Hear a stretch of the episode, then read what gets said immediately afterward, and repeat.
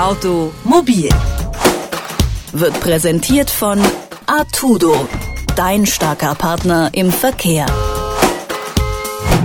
Was können Beifahrer doch manchmal nerven? Wenn man allerdings seinen Führerschein schon mit 17 gemacht hat, dann muss man das ertragen, denn fahren darf man dann nur, wenn eine eingetragene Begleitperson dabei ist. Mittlerweile zehn Jahre gibt es ihnen den Führerschein mit 17 oder wie mit einem Wortspiel manche vom Früherschein gesprochen haben. Was zunächst als Pilotprojekt gestartet ist, ist seit 2010 dauerhaft im deutschen Recht verankert und die Vorteile, die liegen vermeintlich auf der Hand. Man wird sicherer im Verkehr. Außerdem sollten viele Fahrer Anfänger sicherlich deutlich ruhiger fahren, wenn die tadelnde Mutter daneben sitzt. Wie sieht also die Bilanz aus des Führerscheins mit 17? Darüber sprechen wir mit Hannelore Herrlan von der Deutschen Verkehrswacht. Schönen guten Tag. Hallo, Herr Hertel. Junge Fahranfänger gelten ja auch bis heute oder auch äh, laut den Bilanzen als äh, vor allem besonders anfällig für Unfälle, weil sie sich selber überschätzen oder Gefahren unterschätzen. Hat der Führerschein mit 17 daran was geändert? Ja, der Führerschein mit 17 hat da einen sehr großen Erfolg herbeigeführt. Ähm, man kann sagen, dass durch das gemeinsame Üben sowohl die Unfallzahlen deutlich reduziert wurden, als auch die Zahlen an Verkehrsdelikten. Um das mal ganz klar zu machen, wer an BF 17 teilnimmt, ist später um 23 Prozent seltener an Verkehrsunfällen beteiligt und fällt um 22 Prozent seltener durch erhebliche Verkehrsverstöße auf als diejenigen, die eben auf BF 17 verzichtet haben. Das bedeutet, dass es doch über ein Fünftel sind und das ist angesichts der wirklich hohen Unfallzahlen doch ein sehr großer Erfolg. Ja, damals gab es ja durchaus äh, Debatten um diesen Führerschein mit 17. Ähm, jetzt haben Sie die Zahlen genannt, das sind natürlich neuere Studien. Hat man das damals schon so absehen können, beziehungsweise was war eigentlich die Intention? War es eben nur diese Prävention, die Verkehrssicherheit oder gab es da noch andere Ideen? Es war in der Tat von Anfang an der Gedanke einer Unfallprävention, weil junge Erwachsene, also bis 24 Jahre äh, rechnet man die statistisch, haben weltweit, nicht nur in Deutschland, weltweit das mit Abstand höchste Unfallrisiko im Straßenverkehr. Und da hat man gesagt, erstmal seitens der Verkehrswacht, die BF 17 mit angestoßen hat, später auch natürlich seitens des Gesetzgebers, dass wir ganz dringend ähm, wirksame unfallpräventive Maßnahmen brauchen, um diese Unfallzahlen zu senken. Und es gab dann damals eine Pilotstudie, die mal ausgewertet hat, ausgetestet hat in Niedersachsen, wie es insgesamt sein könnte, ähm, wenn man BF 17 einführt.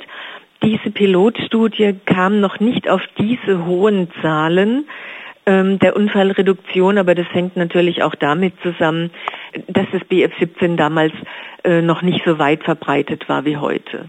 Durchaus also eine Erfolgsgeschichte der Führerschein mit 17. Gibt es aber auch erkennbare Nachteile ähm, davon, äh, dass die Fahrer eben immer jünger werden? Also wir sehen das jetzt nicht als Nachteil an, wenn jemand mit 17 schon den Führerschein macht, beziehungsweise sich ähm, mit 16,5 äh, zum Führerschein anmeldet denn er bekommt eben viel mehr Fahrpraxis durch das begleitete Fahren.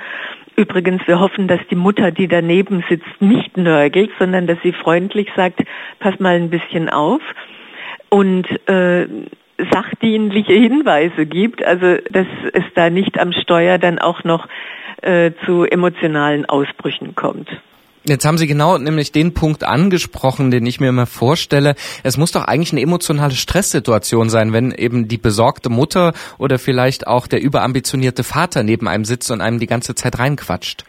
Ja, aber so soll es halt genau nicht sein. Also wir haben eine Internetseite aufgesetzt, www.bf17.de, wo wir eben auch Tipps geben für Begleitpersonen, wie sie sich verhalten sollen und wie sie sich bitte nicht verhalten sollen, wo wir eben auch immer betonen, dass die Hauptverantwortung bei dem Jugendlichen liegt. Er hat ja schon einen Führerschein und dass eigentlich die Rolle des Beifahrers sich darin erschöpft, wirklich mal in Situationen, wo der Fahrer, der jugendliche Fahrer unsicher ist, einen Tipp zu geben, aber nicht permanent rein zu quatschen. In den USA zum Beispiel kann man ja grundsätzlich mit 16 den Führerschein machen. Wenn wir jetzt so einen kleinen Ausblick äh, wagen, gibt es solche Trends auch in Deutschland oder in Europa, dass man sagt, ähm, vielleicht auch eben mit dem begleiteten Fahren, dass man die Grenze noch weiter runtersetzt? Also in der Tat gibt es solche Diskussionen, aber die sind sehr unausgereift und für Deutschland sehe ich es noch nicht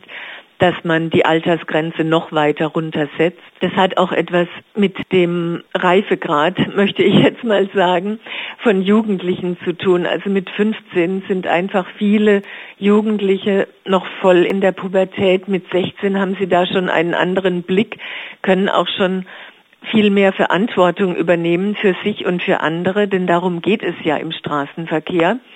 Und die Tendenzen also auch die Diskussionen hier in Deutschland sind eigentlich nicht so, dass man die Altersgrenze weiter runtersetzen wird.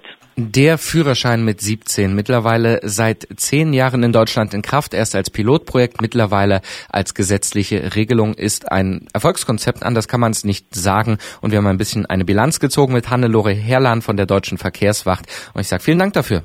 Gern geschehen. Automobil wird präsentiert von Artudo, dein starker Partner im Verkehr.